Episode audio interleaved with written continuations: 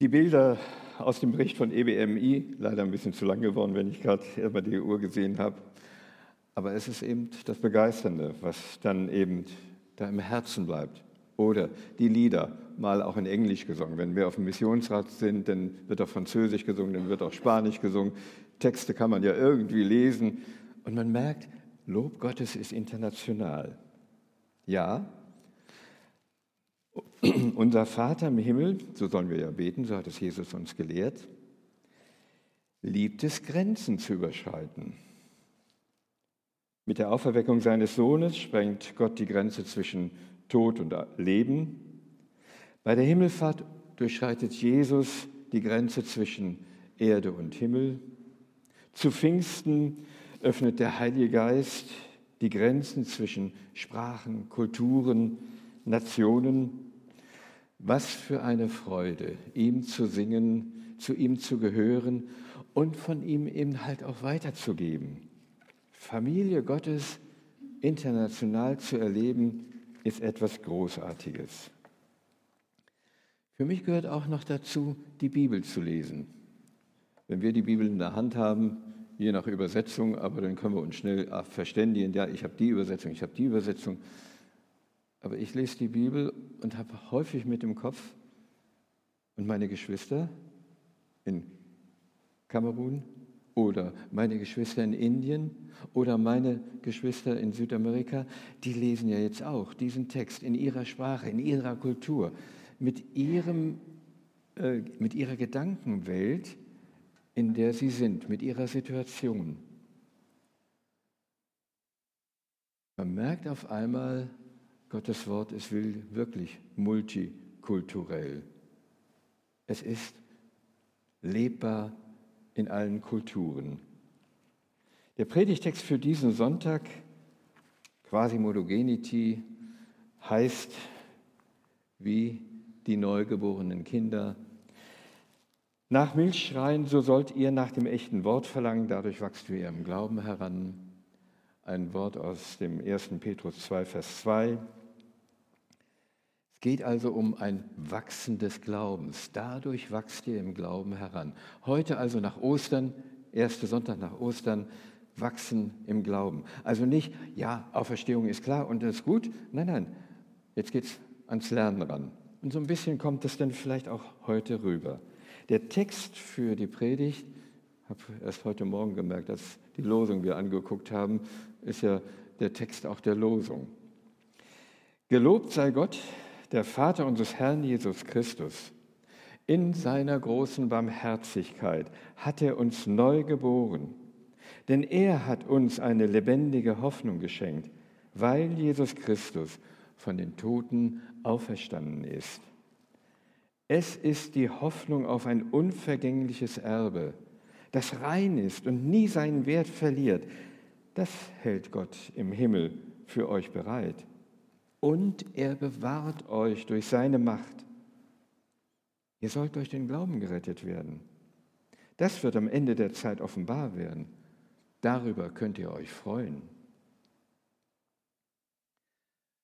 Mich bewegt dieser Jubel gleich zu Anfang, gelobt sei Gott. Da startet einer mit der Freude im Herzen, jawohl, ich kann gar nicht anders, als Gott zu loben. Große Dankbarkeit gegenüber Gott. Und große Dankbarkeit, dass dies nicht nur für mich gilt, sondern für die ganze Welt gilt. Als Petrus dieses an die Gemeinden schreibt, diesen Brief, da werden ja die Erfahrungen auch von den Einzelnen getragen. Und wir tragen doch genauso diese Erfahrungen mit. Wir loben Gott, wir preisen ihn. Und das geschieht eben weltweit, in Kirchen, in Gemeinden, Hauskreisen, Familien, zum Lob Gottes. Neues ist möglich. Und das Neue darf auch gelebt werden. Und dazu ermutigt uns Christus. Petrus schreibt nun von einer lebendigen Hoffnung, die uns geschenkt wurde. Was ist lebendige Hoffnung? Woran denken wir? Die kann eine Hoffnung äh, laufen. Ja, in etwa vielleicht schon, aber der Begriff als solches nicht. Lebendig ist die Hoffnung nicht dadurch, dass sie besonders intensiv wäre. Auch das verfliegt. Lebendig ist diese Hoffnung auch nicht, dass es ein Traum ist. Bei Träumen wissen wir, irgendwann können sie auch vergehen oder sie zerplatzen wie eine Seifenblase. Lebendig ist auch eine Hoffnung nicht wie eine tiefe Sehnsucht, die im Herzen schlummert. Ach, könnte es doch der für mich sein bei der Partnerschaftswahl oder ach, könnte ich doch dort einmal sein in diesem Land, um die Leute dort zu erleben. Das kann nett sein, aber wie wir das ja auch manchmal in unserem Sprachgebrauch haben, Hoffnung so sagen ja manche, sie stirbt zuletzt. Und dann sage ich, ja, ja, so ist diese Hoffnung, sie stirbt zuletzt. Aber unsere Hoffnung lebt, weil sie hineingetragen wird und weil sie gedeckt wird durch Christus, den Auferstandenen. Weil wir Ostern feiern dürfen. Ich fand das ganz toll eben, was hier mit den Kindern und den einzelnen Symbolen gewesen ist. Wie kann lebendige Hoffnung aussehen?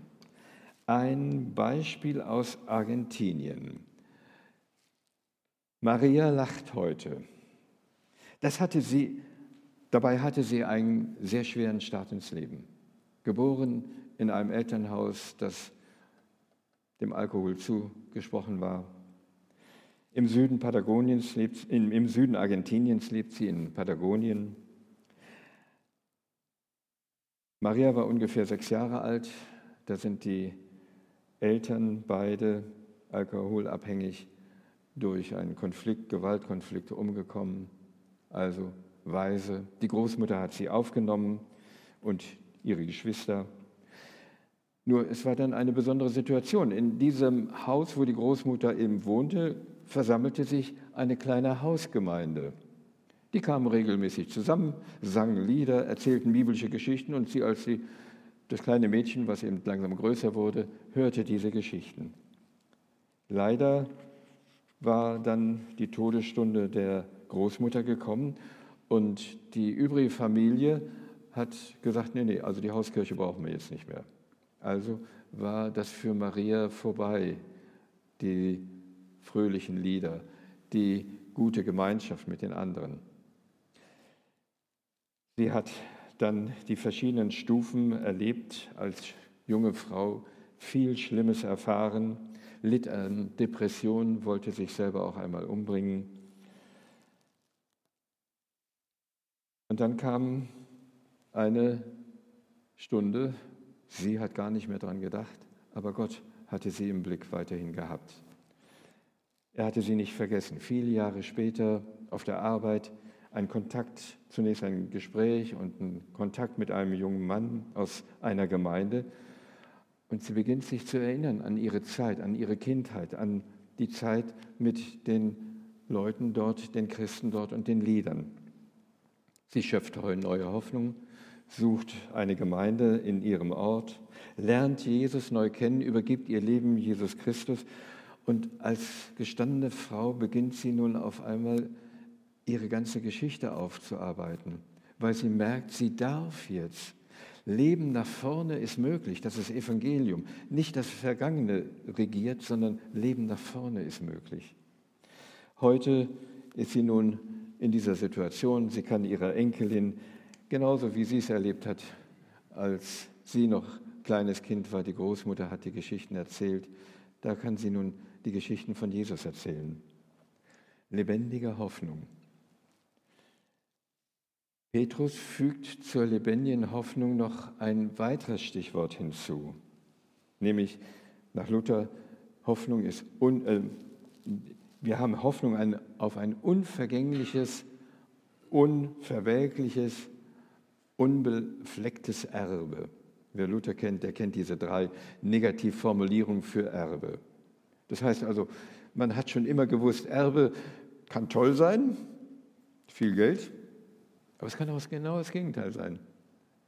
Viel Schulden oder ein baufälliges Haus. Was soll man damit machen? Kann man gar nicht groß, äh, da muss man viel Geld reinstecken, um es überhaupt besitzen zu können. Diese negativen Seiten werden aufgezählt, weil dann eben hier von einer anderen, von einem anderen Erbe gesprochen ist. Das, was wir bei unserem Erben dann kennen, es ist alles vergänglich, es kann alles kaputt gehen, kann ganz verloren gehen. Dieses Erbe, was uns Christus schenkt, hat nicht die Spuren von Gewalt, von Ungerechtigkeit, von Vergänglichkeit. Dieses Geschenk, so hatten wir es gerade gelesen, wird bewahrt durch Gott. Wir sind also Bewahrte Gottes, du und ich, Bewahrte Gottes. Darüber dürfen wir uns freuen. Darfst du dich freuen? Jubeln. Afrikaner tanzen beim Judeln. Ähm, gehört zu ihnen. Manchmal bin ich auch ein bisschen mehr in Bewegung, ja, aber tanzen habe ich nie gelernt. Aber es gibt ja auch noch die anderen Seiten des Lebens. Und die schildert Petrus auch. Aber es ist trotzdem nötig, dass ihr noch eine kurze Zeit leidet. Denn ihr werdet auf verschiedene Arten geprüft werden. Dadurch soll sich zeigen, ob euer Glaube echt ist. Denn er ist wertvoller als vergängliches Gold, das im Feuer brennt. Ihr liebt ihn obwohl ihr ihn nicht gesehen habt. Ihr glaubt an ihn, obwohl ihr ihn jetzt nicht seht.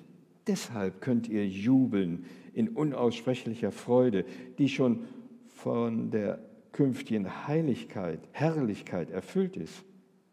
So erreicht ihr das Ziel eures Glaubens, eure endgültige Rettung.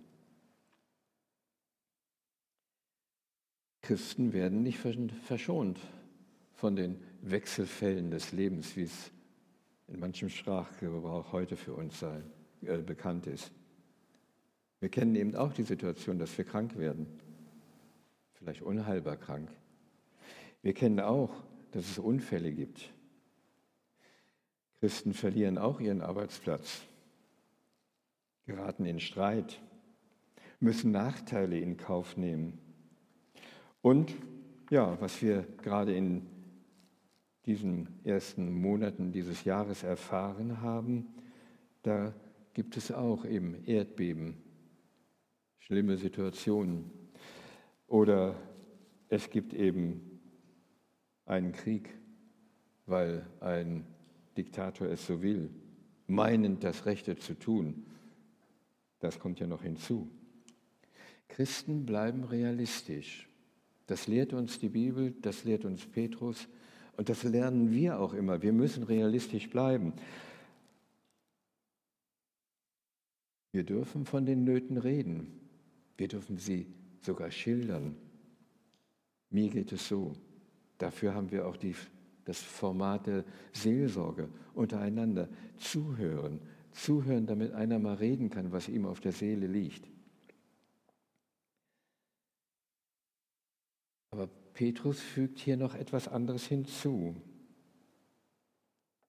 Nämlich, wir dürfen realistisch bleiben, wir dürfen davon reden, allerdings mit einem anderen Blickwinkel darauf, nämlich Prüfung. Nun wollen wir nicht gerne geprüft werden, das will keiner. Und trotzdem ist es ja manchmal ganz gut zu wissen, wie weit reicht eigentlich mein Glaube? Bin ich so gläubig, wie ich es manchmal in den Mund nehme. Wenn immer alles gut geht, ist Gottvertrauen einfach. Etwas anderes ist es, wenn es hart zugeht. Dann zeigt sich nämlich die Kraft des Glaubens. Natürlich nicht so, dass man über allem schwebt. Nein, nein. Christen hadern und trauern, sie leiden wie alle anderen auch, aber sie können ihre ihren Leid oder ihren Ärger, ihre Wut Gott sagen. Und wenn die Not besonders groß ist, dann können sie gerne auch Gott anklagen. Wie kannst du nur wütend sein auf Gott? Das dürfen wir. Wer die Psalmen liest, da ist an manchen Stellen sehr deutlich, wie, wie kraftvoll die Sprache sein kann, in unserem Fall war es einmal die Sprache, ich will mich nicht mehr trösten lassen von dir, Gott. nachzulesen, Psalm 77. Aber Gott bleibt dran. Und gerade, dass man so mit Gott reden darf, hilft ja genau an der Stelle, er bleibt dran, er bleibt bei mir, er hat das gehört, er weiß auch um den Trost, den er spendet. Gott erträgt das alles, hört zu, verlässt uns nicht. Das haben auch die Christen in der Türkei erfahren. Rechts oben, was ihr dort seht, das ist die Kirche in Izmir. Ähm, eine alte Kirche, normalerweise wurden ja durch äh, den Islam die ehemaligen Kirchen übernommen. Meistens waren das dem Baustil dort Rundkirchen. Diese Kirche war in Kreuzesform. Das war schlecht für den Islam, eine Kreuzesform äh, als Kirche, äh, nun als Moschee zu übernehmen. Deswegen haben sie diese Kirche bekommen. Und das ist zu einem ja, Zentrum jetzt geworden für die ganze Erdbebenhilfe, Logistikzentrum.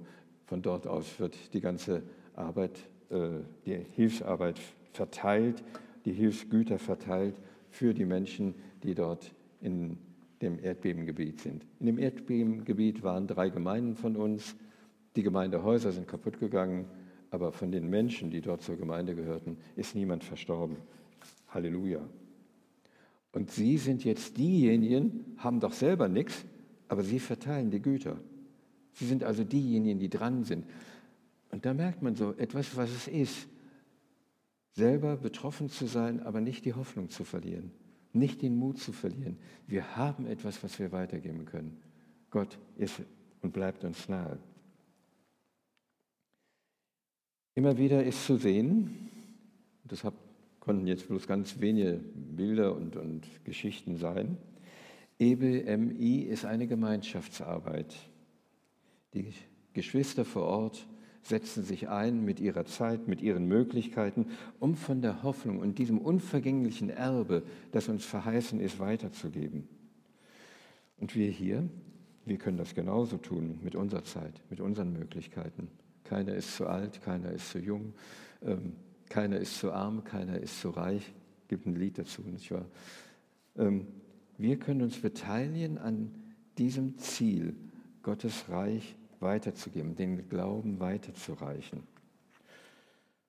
Könnte ja sein, dass jemand unter uns ist, der hier in dieser Region Botschafter sein will oder Mitarbeiter beim AK EBMI oder als interkultureller Mitarbeiter in der Welt irgendwo weit draußen.